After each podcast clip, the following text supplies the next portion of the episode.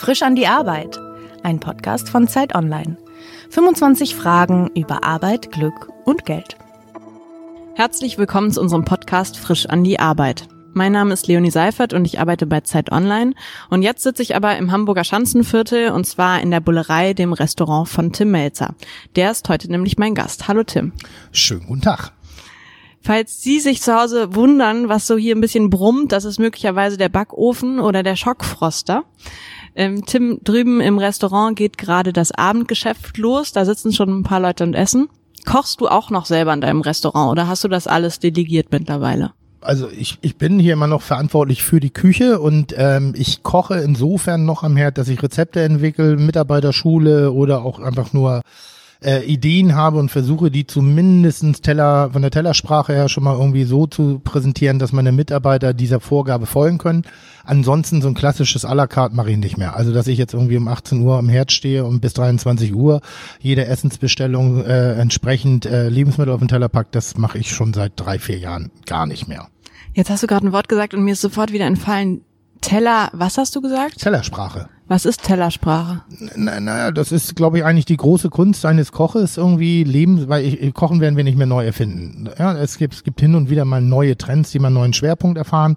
Es geht eher grundsätzlich darum, was du im ersten Moment beim Servieren des Tellers schon an Geschmack aufbaust. Das ist äh, ich sag mal so, so, so, so einen richtig schönen Erbseneintopf mit Schweineback und allem drum und dran im Espresso-Tässchen serviert, äh, baut natürlich nicht so eine schöne Atmosphäre auf, wie wenn du genau dasselbe Gericht in einer Terrine servierst, wo du dich selber bedienen kannst, weil ein Eintopf spricht, schreit nach Großzügigkeit und nicht nach Restriktion, das schreit nach dem zweiten Teller und wenn du das schon von vornherein auch beim Servieren mit berücksichtigst, dann bauen sich bei dir auch schon äh, geschmackliche Emotionen auf, die, äh, äh, die dann nachher für den Wohlgeschmack eben auch eine Rolle spielen. Also sprich, das Auge ist mit. Und das, was hier aber auf der Karte steht, das bestimmst du nicht. Ähm, wir haben eine Teilung, wir haben ein Drittel, ein Drittel, ein Drittel. Es gibt ein Drittel, das gebe ich fest vor. Da möchte ich, dass meiner Linie gefolgt wird, äh, wo auch die Rezepturen relativ eng gefasst sind. Dann gibt es ein Drittel, das wir gemeinsam äh, äh, entwickeln. Da hat jeder eine Idee und dann entwickeln wir, so wie heute das heutige Überraschungsmenü, äh, äh, gemeinsam aus. Und dann gibt es ein Drittel, wo meine Köche vollkommen selbstständig entscheiden dürfen, was sie auf den Teller packen, weil ich der Meinung bin, dass wenn sie eigene Kreation kochen, motivierter sind, auch meine Kreation auf das allerhöchste Niveau nachzuempfinden, weil weil sie eben auch ein wenig äh, in den eigenen Gerichten sich selber wiederfinden können und von dort aus äh, sehr viel sicherer arbeiten können. Und was ist für dich dein Arbeitsplatz? Naja, diese Abend, also mein Arbeitsplatz besteht aus dem Abenteuerspielplatz, in dem ich mich gerade bewegen darf. Grundsätzlich brauche ich wirklich das Fundament und den Rahmen eines Restaurants, um diese Überheblichkeit oder Souveränität, wie ich es nenne, äh, an den Tag zu legen. Ich brauche einen Bereich, in dem ich sehr, sehr sicher bin, was ich tue, wo ich mein Leistungspensum auch wirklich klar einschätzen kann. Ich weiß genau, wie gut ich bin und ich weiß aber auch genau, wie schlecht ich bin in bestimmten Bereichen. Und aus diesem Selbstverständnis heraus betrete ich immer wieder auch andere Inseln, sei es Medien oder eben auch andere Bereiche wo ich vielleicht gar keine Ahnung habe, wo, wo es hier um Qualitäten geht, sondern wo ich es einfach nur mache, weil ich es machen darf. Aber ich brauche das Fundament als sichere Basis eines Restaurants. Und wie viel bist du hier? Ist das hier so dein Hauptstamm oder dein Hauptarbeitsplatz? Es ist wirklich immer wieder äh, äh, für mich einfach fast eine Beleidigung, wenn ich im, im, im Restaurant bin und die sagen, ach Mensch, guck mal an, der, äh, der Melz ist auch da, wo ich sage, naja, hier verdiene ich mein Geld. Hier, also hier verdiene ich meine Miete, hier, das ist mein Leben. Also das ist schon mein eigentlicher Beruf. Ich habe das ganz große Glück als Mensch, der parallel auch in den Medien äh, tätig sein darf, dass ich, wenn ich keine Medientätigkeit habe, äh, da nicht sonderlich dran festhalten muss, sondern immer wieder auf meine eigentliche Profession zurückgreifen kann und was ich auch tagtäglich tue, nämlich kochen. Und du hast aber ja noch weitere Restaurants. Mhm. Bist du da auch präsent? Äh, natürlich nicht in der Deutlichkeit wie in der Bollerei, weil das ist mein Arbeitsplatz. Hier mhm. bin ich wirklich zu Hause. Mhm. Hier komme ich auch hin zum Entspannen als auch zum Verspannen, also beides. Und äh, die anderen Läden betrachte ich eher so, da bin ich eine Art von Mäzen, ist das falsche Wort, aber da bin ich eher wie ein Intendant. Da schaffe ich Räumlichkeiten, da schaffe ich Atmosphären und dann hoffe ich, dass ich äh, äh, begeisterte junge Menschen finde, die dann praktisch so ihre ersten Schritte in der Kulinarik machen wollen im Rahmen einer Selbstständigkeit, wo sie sehr, sehr selbstständig arbeiten dürfen und wo ich eigentlich nur behutsam regulativ darauf einwirke, wenn ich das Gefühl habe, dass sie selber noch nicht ganz genau verstehen, was sie da eigentlich machen.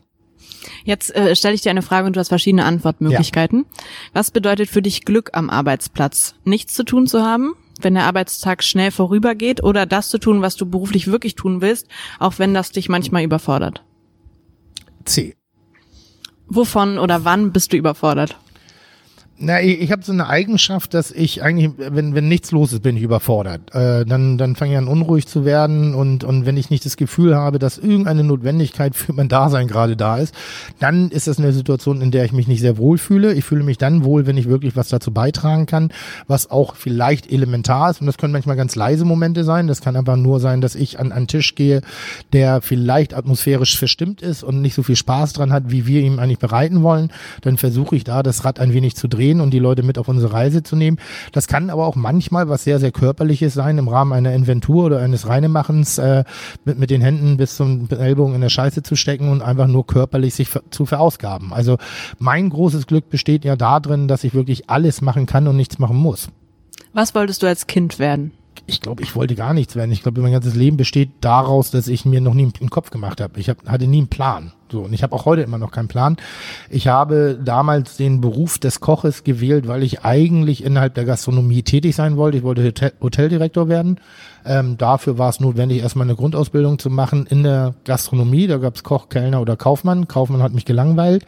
Dann hätte ich auch Banker werden können. Kellner habe ich damals noch nicht als richtigen Beruf begriffen, weil ich dachte, was muss ich lernen, zwei Teller gerade an den Tisch zu kriegen. Das revidiere ich heutzutage, aber damals war es für mich so.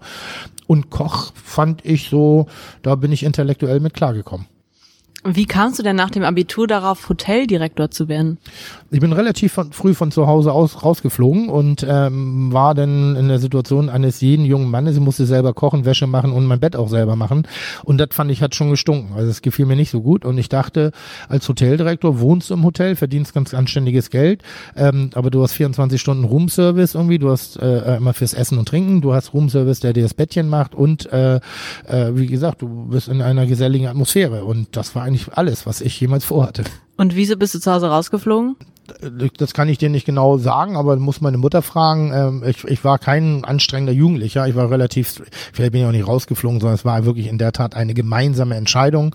Ich habe mich einmal im Leben mit meiner Mutter richtig gepankt.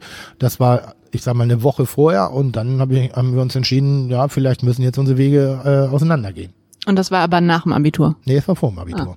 Und das Abitur hast du aber noch gemacht? Ja, ich hatte ja eine gute Wohnung und es gibt so, es gab damals sowas, was ich ganz toll finde, äh, BAB, Berufsausbildungsbeihilfe. Das ist für Menschen gedacht, die vielleicht, vielleicht das Intellekte oder die, die, die, die physischen Möglichkeiten haben, einer bestimmten Ausbildung beizuwohnen, aber nicht die finanziellen Background.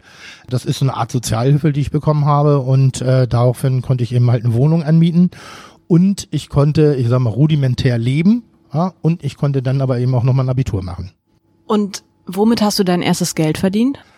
Mein allererstes Geld habe ich mit Autoputzen verdient, Autowaschen verdient äh, oder mit Rasenmähen. Ich glaube, wie jeder Jugendliche auch. Also halt im mhm. elterlichen Haushalt, im, im großmütterlichen Haushalt. Ähm, da habe ich Rasen gemäht, äh, dann habe ich Auto gewaschen, dann habe ich Zeitung ausgetragen. Das war so die erste Anstellung, die ich hatte äh, Baumschule, ich habe in der, im Autoflug, ich habe äh, Sicherheitsgurte zusammengetackert. Also ich, ich war immer schon jemand, der sehr gerne gearbeitet hat. Und dann irgendwann auch mit 14, 15 den ersten Gastronomiejob hatte. Im legendären Hotel Capolonio in Pinneberg.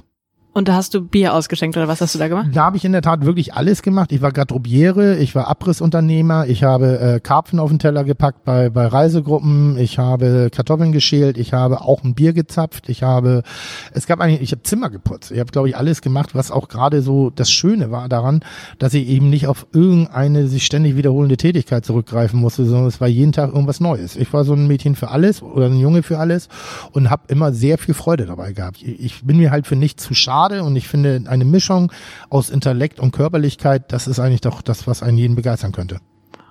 Und du hast ähm, dann in dem in einem Hamburger Hotel deine Ausbildung gemacht. War dir damals klar, dass das schon ein harter Job ist und dass gar nicht so schöne Arbeitszeiten in diesem Beruf zu finden sind und dass es auch zu einem heftigen Ton kommen kann in so einer Küche? Ich bin vielleicht auf eine, auf, eine, auf eine gute Art und Weise ein bisschen dumm. Das heißt, wenn Dinge, schlechte Dinge passieren, dann nehme ich die gar nicht so stark wahr. Und soll heißen, ich habe das nie als anstrengend empfunden. Also natürlich war es von dem Zeitaufwand hin und wieder auch mal, Mensch, scheiße, dann kannst du erst auf eine Party um zwölf oder eins hingehen, wo die anderen schon um, um acht waren. Ähm, aber dafür habe ich es dann halt bis halb vier so, so schnell angehen lassen, dass ich dann auch wieder aufgeholt habe. Also ich habe das nie als negativ wahrgenommen. Ich habe da wirklich was gefunden. Ich war immer immer sehr, sehr zufrieden mit meinem Leben. Es gab nie so eine Unzufriedenheitsnummer, dass ich gesagt habe, oh Mensch, irgendwo muss doch noch mehr sein, sondern ich bin mit dem zufrieden, was, was gerade vor mir liegt. In London, glaube ich, hattest du aber so eine Phase, in der du beinahe hingeschmissen hättest, weil dir das gar nicht mehr so passte mit diesen Arbeitszeiten oder. Ähm ich hatte gar nicht das Problem mit den Arbeitszeiten, sondern ich fand einfach den Umgang miteinander ziemlich mhm. schlecht. Und äh, zu der Zeit, als ich in England gearbeitet habe, war eine, eine, boah, ich glaube, das könnte man im wahrsten Sinne des Wortes als, als Psychomobbing und physisches Erniedrigen auch wirklich bezeichnen. Und ähm, ich habe das nicht verstanden, wenn, wenn du für einen Gastraum kochst, wo alles auf Silber hochglanz poliert ist, wo, wo Menschen mit weißen Handschuhen stehen, wo der Diener und der Bückling gemacht wird und hinten wirst du eben als F-O-T-Z-E beschimpft, also weil du den Dreck unter den Schuhen nicht wert bist. Das habe ich nie so richtig verstanden. Das erinnerte mich eigentlich an die Militärzeit, die ich nie genossen habe. Gott sei Dank, ich habe Zivildienst gemacht, weil ich genau das nicht wollte. Und äh, es waren nicht die Arbeitszeiten, es waren auch nicht die Arbeit oder der Inhalt der Arbeit, sondern es waren die Umgangsformen, die ich in der Küche nicht wertgeschätzt habe und auch wirklich nicht gut fand, die mich fast dazu bewogen haben, damit aufzuhören. Und hast du das nur bei anderen beobachtet oder wurde mit dir auch so umgegangen? Nö, nö, ich bin ja sozusagen Zielscheibe Nummer eins. Wenn ich in der Küche bin, ich habe eine große Schnauze und mit der gehe ich auch nicht sonderlich dezent um. Ähm, und wenn mir Dinge nicht gepasst haben, dann habe ich sie auch eher zynisch, suffisant, äh, sarkastisch äh, zum Besten gegeben. Das ist dann ein Niveau, was nicht jedem Koch äh, gefallen hat, weil er es in den meisten Fällen auch nicht verstanden hat. Und wenn Leute was nicht verstehen, dann reagieren sie halt sehr häufig mit Aggression. Und die sind mir auch schon entgegengebracht worden. Aber ich bin auch jemand, wenn ich weiß, wenn ich Aggressionen verursache, wann sie berechtigt sind und wann nicht. Und schlussendlich waren sie immer berechtigt. Vielleicht nicht in der Art und Weise. Aber dass ich Reaktionen hervorgerufen habe, das war ja ich. Und hast du dann auch eingesteckt oder hast du zurückgeschrien, wenn du fertig gemacht wurdest? Geschrien habe ich eigentlich relativ selten in der Küche, erst ab dem Moment, wo ich selber eine Führungsposition inne hatte, was sehr mich dann auch sehr? naja, das, was mich dann, weil ich diesen Druck nirgends mehr hin kompensieren konnte, als, als Angestellter hatte ich ja immer noch Kollegen, wo ich mich über den, den beschissenen Chef drüber aufregen konnte. Als Chef hast du niemanden mehr, über den du dich, mit dem du dich über jemanden beklagen kannst. Es ist relativ einsam da oben. Damit musste ich erstmal lernen, umzugehen, aber ich habe es sehr schnell an mir auch beobachtet oder halt sofort wahrgenommen. Es war immer mein Ziel, das nicht zu machen, weil ich damit ja selber so negative Erfahrungen hatte und das ist mir dann auch relativ schnell gelungen. Also ich bin eher, ich habe eher, ich sag so, ich habe häufiger im Leben auf die Schnauze bekommen, als dass ich verteilt habe. Und sag doch nochmal, warum ist das so in der Gastronomie? Warum ist da der Umgang so hässlich also miteinander? Heutzutage ist er ja Gott sei Dank nicht mehr so ausgeprägt wie früher. Das war so, glaube ich, ach, es gibt diesen blöden Spruch, dass ein, ein Granitstein vom lieben Gott steht irgendwie, ne, und, und sagt, was er in seinem nächsten Leben sein will. Und dann äh, sagt der Granitstein, ich möchte gerne Koch werden. Und dann sagt der liebe Gott, dafür bist du nicht hart genug. Und das ist so ein, so ein, so ein, so ein oh, wie soll man sagen, das ist so eine, so eine veraltete Sichtweise auf die Dinge, wie sie vielleicht früher mal gewesen ist, von der man schwer loslassen konnte. Ähm, außerdem ist es, glaube ich, auch ein bisschen so, wenn du als Kind geschlagen wirst, sagt man ja, dass du eventuell auch zu Schlägen als Erziehungshilfe greifst. Und Vielleicht ist das so, wenn du es nicht anders lernst und du hast früher eine Ausbildung im Alter von 14 Jahren, 15 Jahren äh, angefangen. Es war sehr selten, dass mal ein Abiturient eine Kochausbildung gemacht hat. Und wenn du mit 14 in so ein Umfeld reingebracht wirst und dann eben dadurch auch geprägt wird, ist es schwer, glaube ich, eine andere Welt, eine andere Sichtweise auf die Dinge zu entwickeln es ist grundsätzlich es ist ein, es ist ein druckvoller Job, weil am Ende des Tages, ich sag mal, wenn ich dir jetzt sagen würde, ich war gestern in einem tollen Restaurant essen, ja, dann merkst du das vielleicht. Aber wenn ich dir jetzt eine Geschichte auftische, wie schlecht das Essen war, dann merkst du das 100 Prozent und wirst diese Geschichte wahrscheinlich auch ein zweites Mal nacherzählen. Noch mit meiner Sichtweise. Beim dritten Mal wird es schon eventuell die Sichtweise eines Freundes und beim vierten Mal wird sogar deine Sichtweise. Negative Kritik im Restaurant ist sehr viel nach, also sehr viel nachhaltiger als positive. Und das ist Hochleistungssport, was da teilweise getrieben wird, aber geiler Hochleistungssport. Also kein Jammern, kein Meckern, äh, das ist genau das, was diesen Beruf so ausmacht und das ist genau das, wonach wir auch streben und was wir auch haben wollen, aber es ist eben auch wirklich mit sehr viel Druck verbunden. Sag mal, was war das für ein Moment, in dem du gemerkt hast, du möchtest Koch werden und warum? Also was macht dir überhaupt Spaß am Kochen? Ähm, dass ich Koch werden oder bleiben möchte, habe ich eigentlich erst gemerkt, nachdem ich die Entscheidung getroffen habe, damit aufzuhören.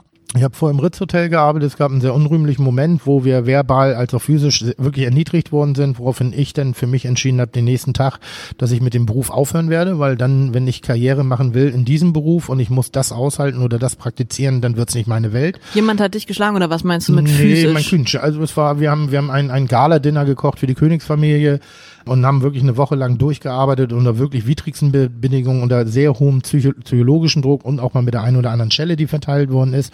Allerdings nicht gegen mich, weil dann hätte ich zurückgehauen. Ich war, hab's aber eben auch, auch beobachten können. Und äh, als wir dann fertig waren ähm, und das, das Menü rausgekocht haben, hätte es eigentlich einen Moment des Lobes geben können, weil wir als Team sehr, sehr gut funktioniert haben. Und es wurde aber genau das Gegenteil praktiziert. Wir haben nochmal einen Anschiss gekriegt und äh, unser Küchenchef, unser praktizierender Küchenchef, es gab einen Küchendirektor, der hat eher gesessen und einer, der gearbeitet hat, äh, wurde vor uns auch körperlich angegangen und das fand ich dann, wo ich gesagt habe, da muss ich nicht dabei sein. Das ist mir eine Nummer zu hart.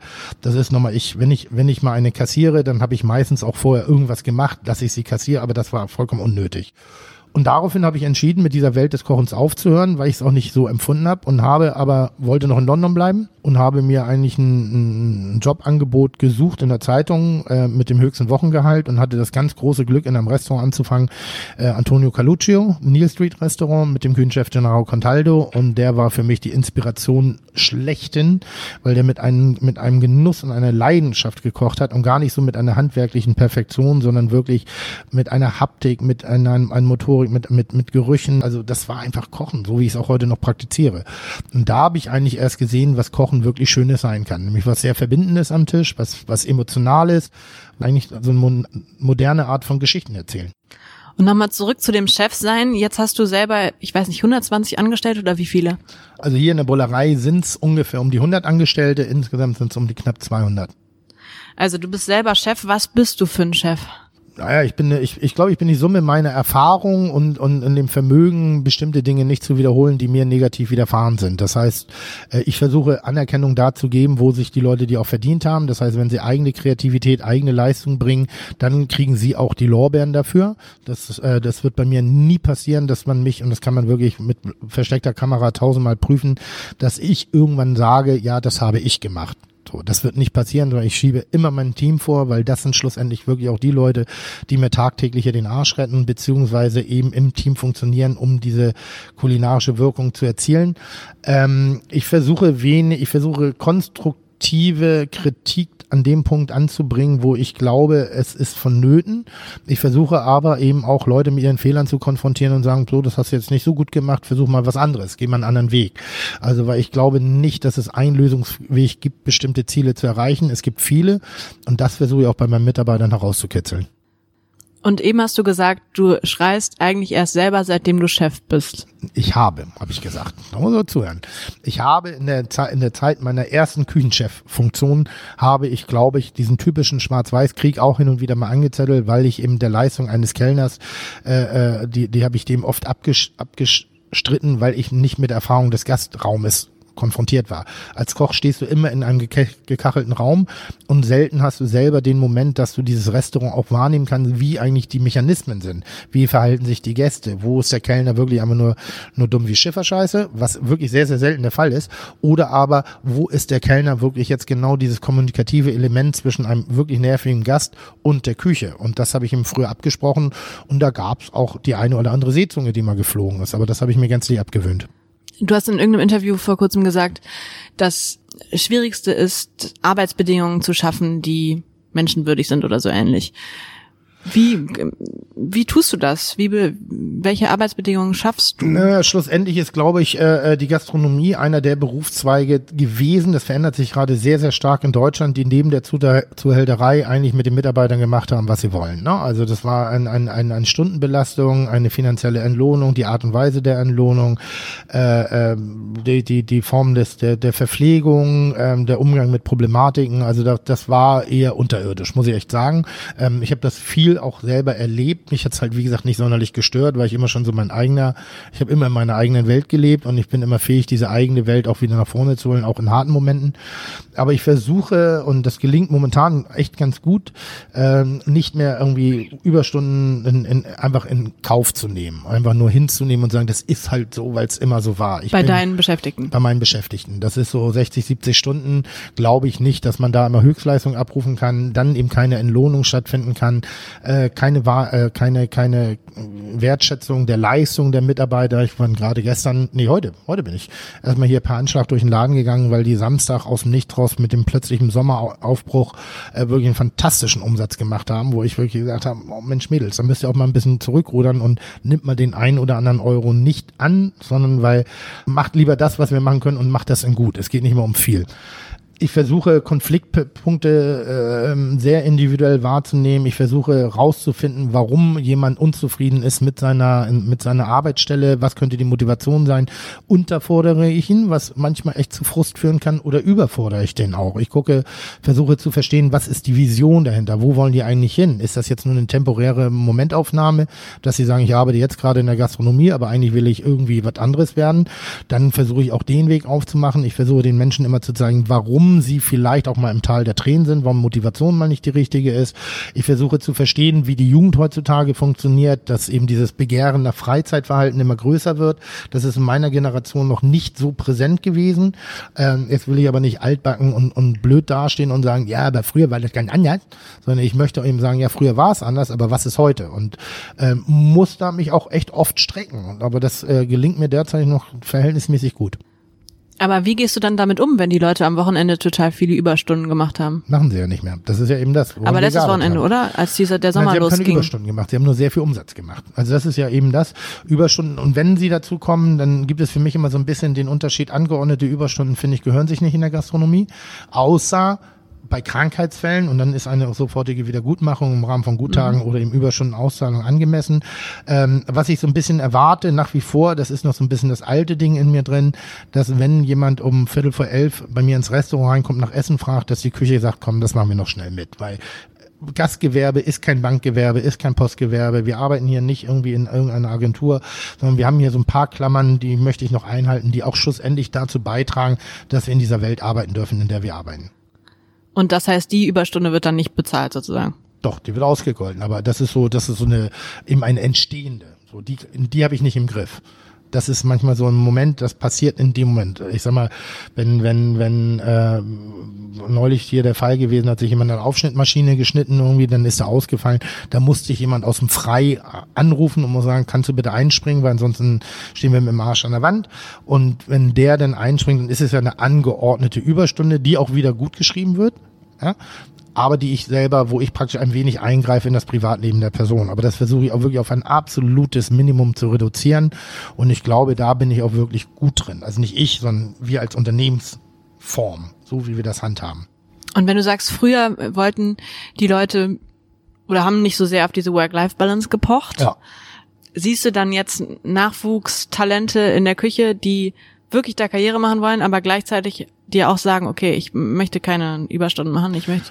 Also ich sag mal so, ich habe ich hab momentan so ein Ticken ein Problem damit, dass viele 25-Jährige zu mir kommen und erstmal sagen, ich brauche mal ein halbes Jahr außer, ich muss mal drüber nachdenken, was ich mit meinem Leben so anfangen will. Wo ich dann sage, ja, mach das ruhig, nach 25 ist vielleicht ein bisschen zu früh. Also entweder machst du das mit 16, 17, 18, 19, aber Jetzt knallt irgendwas im Dach aber mit 25 denke boah, jetzt mach doch erstmal. Also, also manche Antworten ergeben sich auch hin und wieder mal einfach nur durchs Machen und nicht durchs Nachdenken. Was ich halt feststelle, ist, dass ja einfach das Bedürfnis also äh, du, du brauchst momentan junge Menschen nicht mehr motivieren mit einer Flasche Champagner oder mit einer Gehaltserhöhung, sondern, und darüber denken wir gerade auch eben nach, eher über Mechanismen wie einer Viertagewoche statt einer Fünftagewoche. Das sind Welten, mit denen wir uns derzeit konfrontieren müssen. Das fällt mir manchmal schwer, weil ich arbeite wahnsinnig gerne, weil meine Arbeit ist auch keine Arbeit, sondern meine Arbeit ist halt meine Leidenschaft und ich mache das gerne. Ich, ich, mich belastet das nicht. Ich gehe manchmal nach Hause und bin wirklich, wirklich, wirklich müde aber ich gehe nicht mit einem negativen Gedanken nach Hause. Also wenn ich hier den Laden verlasse, dann spielt er auch keine Rolle mehr in dem Moment. Bist du dir selbst ein guter Chef? Ja, ich, ich, ich finde sogar, dass ich mir selbst gegenüber ein herausragender Chef bin, weil ich mit sehr eingeschränkten Möglichkeiten eine ganze Menge erreicht habe. Das heißt, ich habe wirklich äh, mich bis ans Maximum sozusagen herausgearbeitet. Viel mehr ist auch nicht zu holen. Ich bin halt Koch.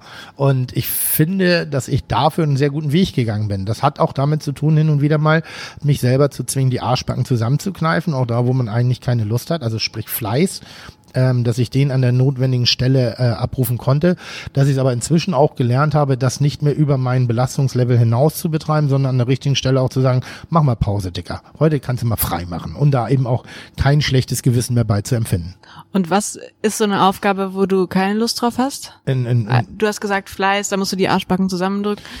Ja, das, das, das ist sowas wie, wo du sagst, Mensch, guck mal, als Gastronom, du, du, du, du, du, eine, eine Menge Zeit, die du investierst, ist ja eigentlich eine Zeit, in der man auch soziale Kontakte aufbauen kann oder pflegen kann. Und ähm, die, die gab es dann auch mal, ich mein bester Freund, äh, den habe ich jetzt seit drei Jahren nicht mehr gesehen und der wohnt nur 30 Kilometer von mir entfernt. Ähm, ich war, glaube, ich war auf keinem einzigen seiner Geburtstage seit 15 Jahren.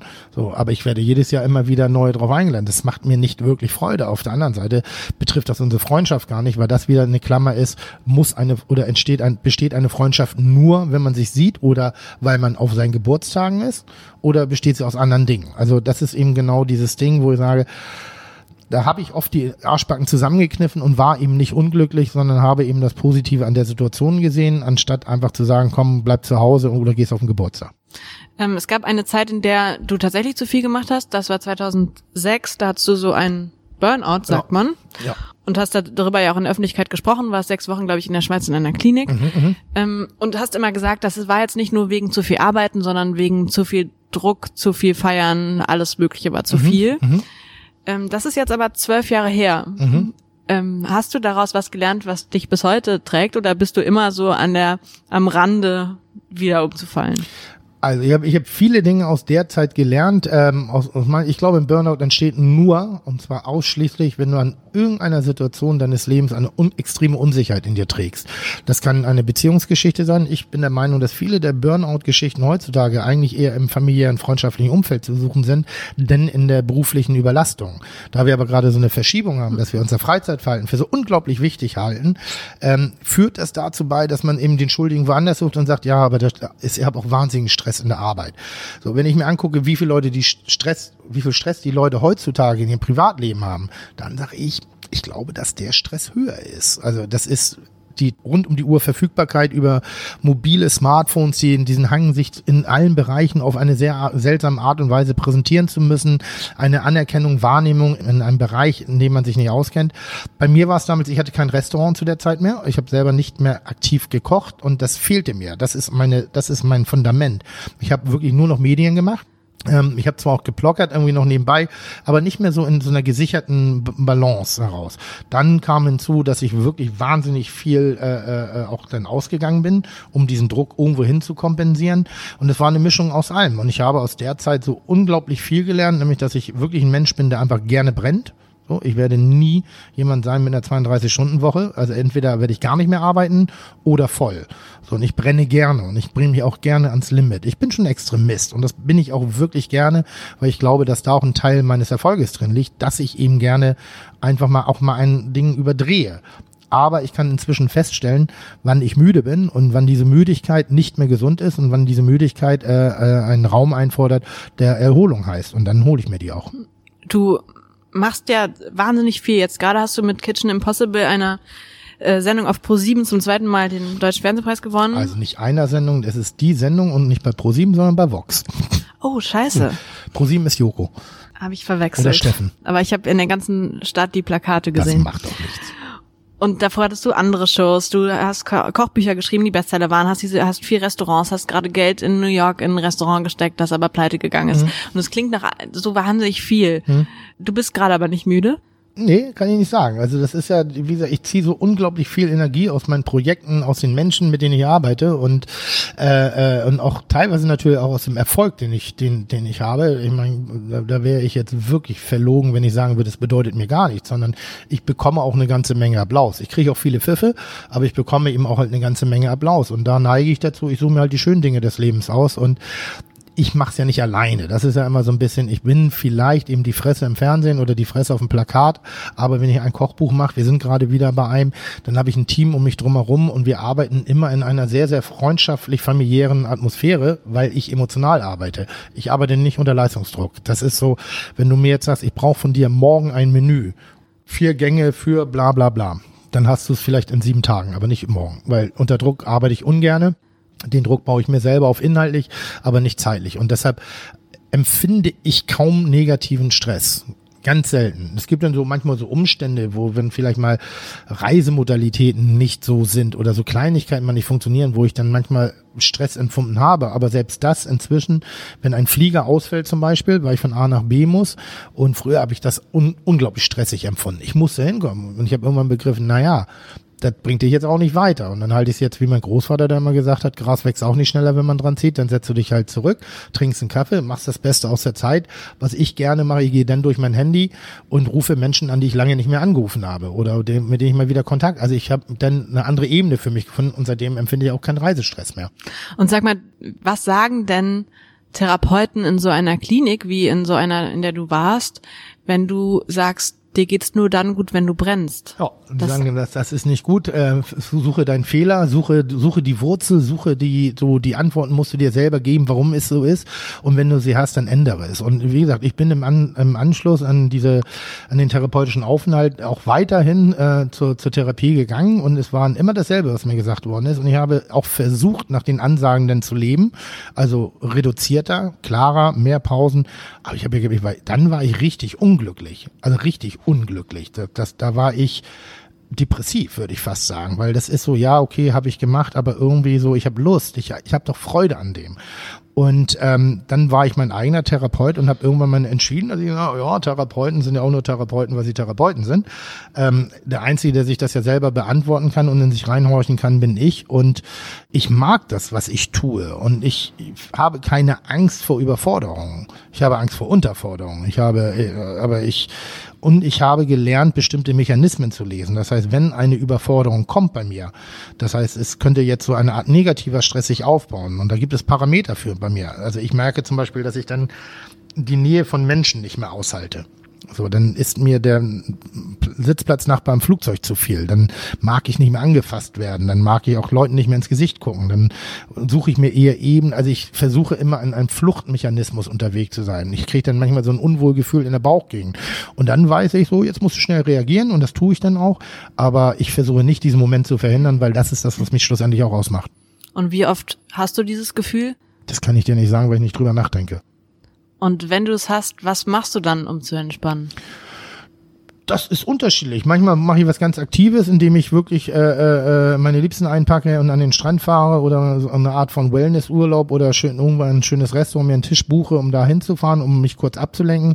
Und manchmal ist es aber auch einfach nur wirklich, ich sag mal, vier Kugeln Zimteis von der Eisdiele und ab auf dem Fern äh, aufs Sofa und Fernseh gucken. Ich stelle dir jetzt so ein paar Fragen, die ganz schnell gehen. Ja. Wenn du ganz einfach etwas ändern könntest, hättest du dann gerne mehr Freizeit, mehr Freiheit, mehr Sinn oder mehr Geld? Doch nicht so schnell zu beantworten. Naja, also das ist alles, alles ja und nein, weil ich habe alles.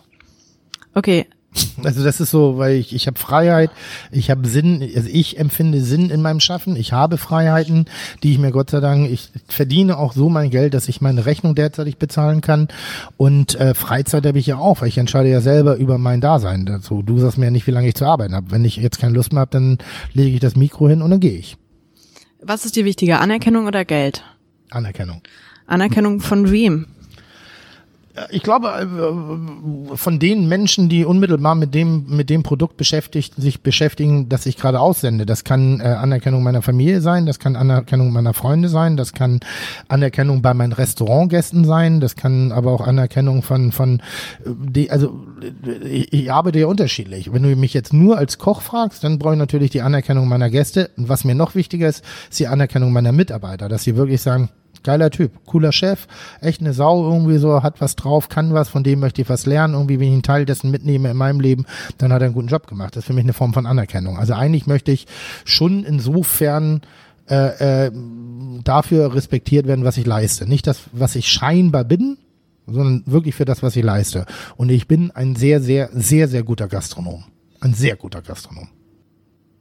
Trotzdem hast du mal gesagt, Geld war so dein Antrieb. Ja, es gab, es gab Zeiten in meiner, in, in meiner Kindheit, ich war jetzt nicht bettelarm, aber es gab viele Dinge, die ich nicht hatte. So, wo ich, ich hatte kein neues Fahrrad, ich hatte, ich hatte Rollschuhe mit drei Rädern, also mit drei Rollen. Und zwar nicht die coolen mit Schuh dran, sondern die Dinger mit Blech drunter. Und ähm, wenn bei uns mal was wegfiel, dann war das nicht so, dass wir 24 Stunden später den Ersatz hatten. Also ich habe mal meine Fußballschuhe verloren, die habe ich bei irgendeinem Auswärtsspiel verloren und dann gab es die nächsten Schuhe sechs Monate später. Und so lange habe ich Fußball gespielt mit den, mit den, mit den, mit den Fundstücken in der Grab Grabbelkiste. So. Und dann habe ich auch mal als Zwölfjähriger oder Zehnjähriger irgendwie mit der mit Fußballschuhen in der Größe 43 gespielt. Hatte aber nur 28. Also das war dann schon so, so bestimmte Dinge. Und das war, oder ich habe eigentlich River Cola getrunken. So, ich mochte generell nicht viel Cola, aber für mich war damals das Zeichen von Wohlstand Coca-Cola. Wir haben River Cola getrunken, wenn es Cola gab. Wo kaufte man River Cola? Ich weiß es nicht. Ich bin ja selber als Kind nicht einkaufen gegangen. Das hat meine Mutter gemacht. Dieses Bild habe ich dann auch erst später verstanden, alleinerziehend, was es eigentlich bedeutet, ähm, als alleinerziehende Mutter zwei Kinder durchzuschleppen, äh, beruflich selbstständig zu sein, trotzdem aus den Kindern keine Cracknoten zu machen. Das ist, glaube ich, eine Mammutleistung. Und ich weiß aber, dass es für mich mein Nachbar Freund Mucki, der hatte Coca-Cola, wir hatten River Cola und da dachte ich immer so, vielleicht ist das das Zeichen von Wohlstand. Und ich habe immer gedacht, ich wollte nie drüber nachdenken, ob ich, ich wollte immer das kaufen, was ich möchte und nicht das kaufen, was ich darf. Und ähm, habe dann damals so für mich gesagt, was muss ich denn verdienen, damit die, Welt so ist. Und ich hatte damals irgendwann mal, glaube ich, das erste Gehalt, was ich jemals gehört habe, waren 20.000 Mark Jahresgehalt, ohne dass ich weiß, was es bedeutet. Und da habe ich gedacht, das Doppelte. 40.000 hm. Und das war mein Berufsziel. Das ist Geld verdienen für mich. Und wie viel zahlst du dir jetzt aus? Äh, ich zahle mir in der Tat gar nichts aus. Äh, ich verdiene nur am Gewinn und ich zahle mir überhaupt kein Gehalt aus. Das ist so, das ist aber auch das, was ich für richtig halte, weil äh, ich kann, ich kann nicht ein Unternehmen, vielleicht mag, mögen das andere Leute anders sehen, aber ich sehe es so, ich möchte kein Unternehmen im Vorfelde belasten, sondern erst dann, wenn es auch wirklich erfolgreich gearbeitet hat. Was heißt, äh, du ähm, beteiligst dich am Gewinn? Also du hast einen Umsatz von, ich weiß also nicht. Ich kaufe Dinge ein, ich ja. verarbeite sie und verkaufe sie. Dann mhm. hast du eine Rechnung, du hast, das ist übrigens die Polizei in der Schanze, nicht selten. Ähm, genau, was Gewinn ist, weiß ich, aber ja, äh, davon lebe ich. Von dem ganzen Gewinn, den all deine Sachen abwerfen. Ja. Und davon investierst, investierst du doch wahrscheinlich auch wieder, ne? Alles. Alles. Ja. Aber wie viel bleibt dann im Monat übrig für dich? Nichts. Also das, was ich ausgebe. Ich habe da kein Einkommen. Ich, was ich einmal im Jahr mache, ich setze mich einmal im Jahr hin und überlege, was sind wirklich meine monatlichen Fixausgaben, die ich persönlich, Tim Melzer, ganz alleine als Person habe. Nicht der Medienmensch, nicht der, der Unternehmer, nicht derjenige, der sich gerade Dinge leistet, weil er sie sich leisten kann, sondern wirklich, welche Ausgaben hätte ich, wenn es jetzt, also angenommen, und ich arbeite, ich bin immer auf einer dünnen Klinge unterwegs, gerade in der Gastro, weil du kannst schneller, kannst du Geld gar nicht verbrennen. Ähm, dass ich überlege, okay, dieses Jahr, woran musst du arbeiten, damit du nicht Gefahr läufst, das zu machen? Und bei mir ist es eine Zwei-Zimmer-Wohnung, bei mir war es schon ein Auto, das muss kein großes sein, das kann eigentlich auf meine erste Erwachsenenwohnung zurückgreifen. Zwei Zimmer, 50 Quadratmeter, Toyota Corolla Kombi. Das hat mir gereicht, abends mit meinen Jungs auszugehen. Ich konnte meine Rechnung dann meistens bezahlen, wenn sie gekommen sind.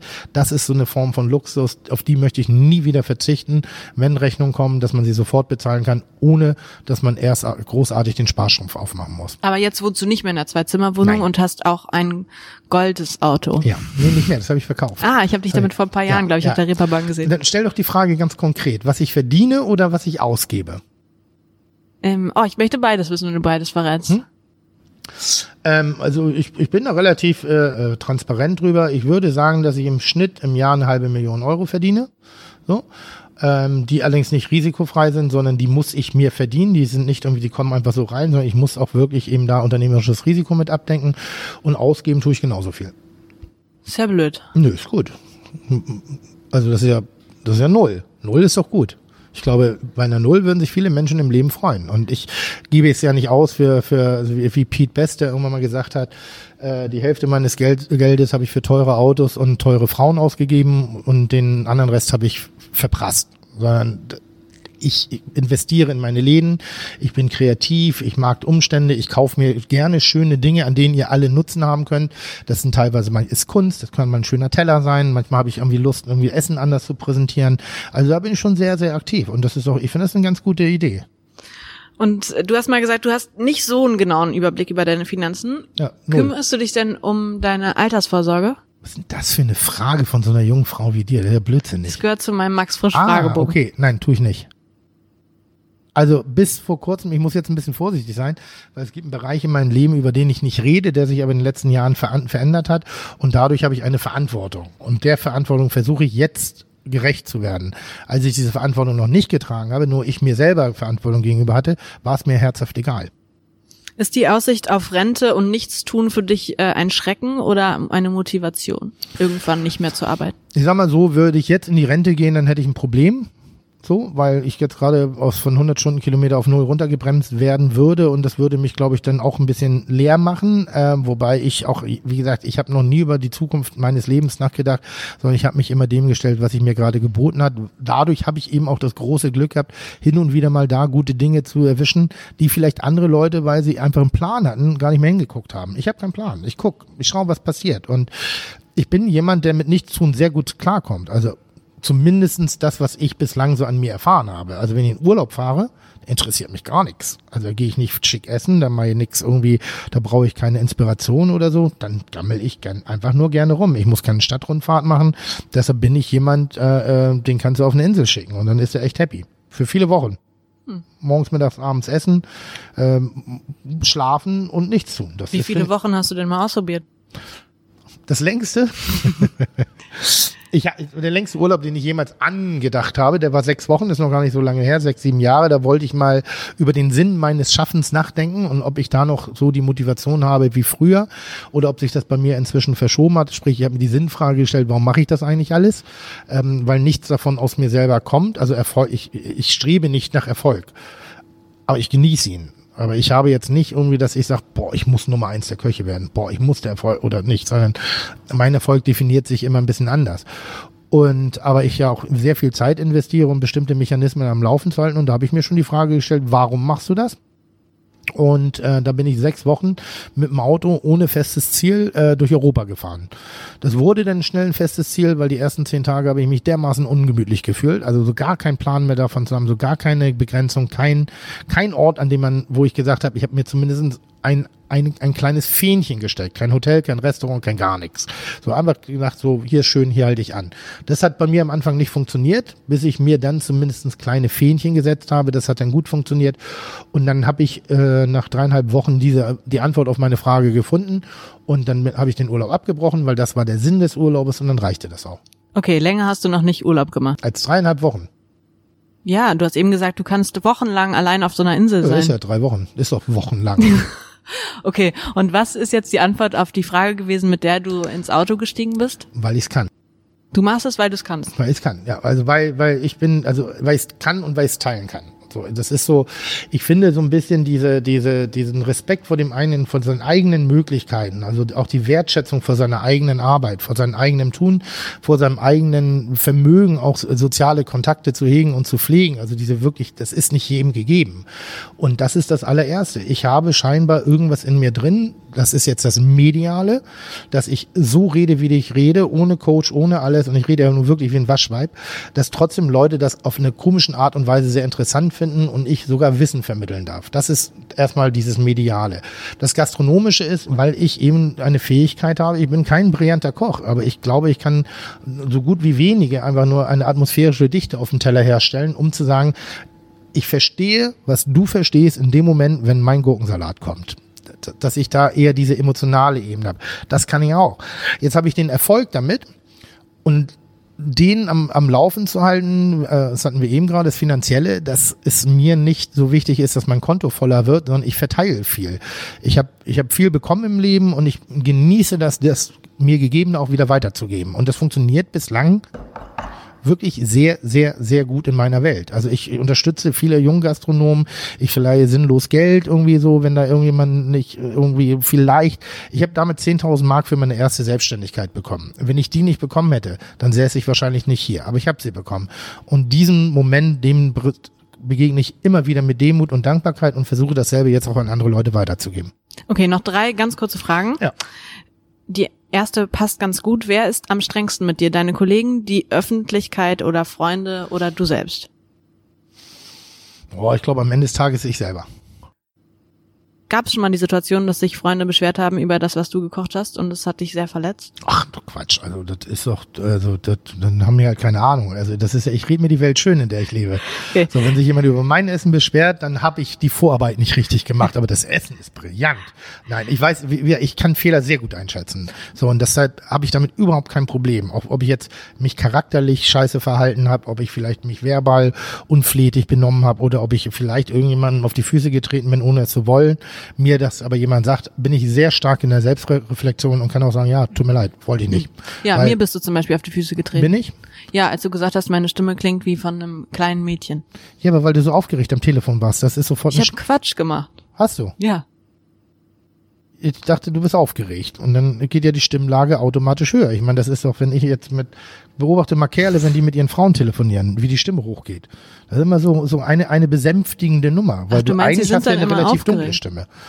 Und in dem Moment hattest du aber so irgendwie so ein, so ein Aber ich war Juhu. gar nicht aufgeregt. Das klang aber nicht durch. Okay. Äh, eine weitere Frage. Kannst du den Gedanken zulassen, dass es für den Gang der Welt vollkommen unerheblich ist, dass du deiner Arbeit nachgehst? das ist sogar die Quintessenz meines ganzen Daseins, dass ich damit sehr gut klarkomme. Dass ich genau darüber sehr viel nachdenke. Gibt es also, warum, also ich, das ist so egal. Weißt du, das ist so, ich, die Geschichte ist eigentlich mal entstanden, da war ich in Amerika und da hat, äh, das war im Vorfelde der äh, äh, Weltmeisterschaft, als man Michael Ballack irgendwie die Kreuzbänder zertreten hat. Das war ja hier rauf und runter in der Presse, du konntest ja nichts mehr anschalten und alle waren schon in ihrem, in ihrer ganzen nationalen Identität hochgradig gestört. Der Typ, der das gemacht hat, der wurde ja zum Abschuss freigegeben und dann bin ich nach Amerika gefahren, lese die Zeitung, nicht eine einzige Silbe. Das hat einfach kein Schwein da drüben interessiert. Und hier ist es der Mittelpunkt der Erde, das Wichtigste alle vier Jahre oder jedes Jahr, Meisterschaften etc., wo ja auch Kämpfe, wo sich Leute auf die Schnauze hauen führen, wo Freundschaften, Familien sich drüber zerstreiten und da interessiert es einfach kein Schwein. Und das hat mir damals sehr deutlich vorgeführt, dass es echt unwichtig ist, was du machst. Aber deshalb nehme ich mich nicht unwichtiger. Also ich selber nehme mich wahnsinnig wichtig. Das wäre auch schade, wenn ich diesen Glauben nicht hätte, weil dann hätte ich gar keine Motivation. Also ich glaube, man sollte sich dem schon stellen, dass es für den Verlauf der menschlichen Geschichte echt nicht weit von Belang ist, ob du da bist oder ich da bin. Aber es wäre schade, wenn wir nicht zumindest den Versuch starten würden, irgendwas dazu beizutragen. Aber du hast mal gesagt, das Schlimmste wäre, wenn du scheiterst mit der Bullerei zum Beispiel, dass die Presse dann schreibt, äh, Tim Melster hat es nicht geschafft. ist nicht das Schlimmste, es ist das Einzige, wovor ich Angst habe. Das ist so, das Schlimmste ist äh, äh, sind ganz andere Dinge, die in meinem Leben passieren können. Das hat aber mit meinem beruflichen Dasein gar nichts zu tun, weil ich immer wieder sage, wir haben in Deutschland leider eine echt bekackte äh, äh, Kultur, dass wir nicht den Mut von Unternehmern belohnen, sondern eben den äh, äh, eher äh, schnell mal so eine Häme haben. Und es, ich halte das jetzt, ist eine Wiederholung eines Zitates, was ich auch schon in Interviews gegeben habe, ähm, von einer Band, die heißt Emma Six, die hat eine Liedzeile, die heißt, und wenn ich tief falle, weiß ich wenigstens, dass ich hochgeflogen bin. Ich weiß, dass ich hochgeflogen bin und wenn ich falle, versuche ich natürlich mir nicht das Genick zu brechen, aber ich weiß, dass einige spucken werden, wenn ich am Boden liege. So, und das, das ist das, wovor ich Angst habe, weil ich finde nicht, dass ich das verdient habe. Weil ich bin kein böser Kerl. Ich bin, ich bin, versuche ein guter Mensch zu sein. Ich versuche charakterlich gute Entscheidungen zu treffen. Und nur weil ich auf bestimmten Bereichen vielleicht mir die Finger verbrannt habe, gibt es keinen Grund, sowas wie Missgunst auszuschütten. Ich hasse Mobbing. Ich hasse, ich hasse Bad Talk. Ich hasse, also ich mag solche Dinge nicht. Das finde ich einfach, wenn wir kein Verhältnis haben, urteile nicht. Mach's einfach nicht, sondern reich mir eher die Hand. Schönes Beispiel neulich. Ich mach's kurz. Im Flugzeug da kommt eine Frau mit, mit einem Kind rein, das schreit. Und ich sehe schon alle, wie sie genervt sind. Alle. So, warum steht nicht eine auf? Ich habe es dann gemacht. Ich bin aufgestanden, habe der Frau gefragt, ob ich ihr kurz was helfen kann. Dadurch hatte sie ein bisschen weniger Druck, hatte eine Tasche weniger. Das Kind hat sich entspannt. Die Mutter war nicht mehr so gestresst, weil sie nicht gleich direkt angefeindet worden ist. Das Kind hat sich schnell beruhigt. Ich weiß nicht, ob es deshalb war. Ich weiß nur, dass ich ihr in der Minute das Leben sehr viel einfacher gemacht habe als und das ist so ein bisschen, wonach ich auch versuche zu leben. Und ich weiß aber, dass natürlich aufgrund der Art und Weise, wie ich lebe, wie ich rede, eben auch der eine oder andere nicht immer nur das Beste für mich hofft. Letzte Frage. Glaubst du, dass du deine beste berufliche Position gerade inne hattest, bereits inne hattest oder dass die noch vor dir liegt? Ähm, ich sag mal so, körperlich glaube ich, hatte ich die beste Zeit hinter mir. Ich, ich bin jetzt äh, im, im Alter von 47. Jetzt langsam kommt die Zipperlein. Jetzt langsam kann ich nicht mehr 20 Stunden am Herd stehen. Das schaffe ich nicht mehr. Also ich kann mich auch nicht mehr in der Form konzentrieren. Ich glaube aber, dass das die eigentliche Quintessenz bei mir noch kommt. Ich glaube, dass der, dass es immer noch ein Rohdiamant ist, der vor euch schlummert. Danke für das Gespräch, Tim. Immer wieder gerne.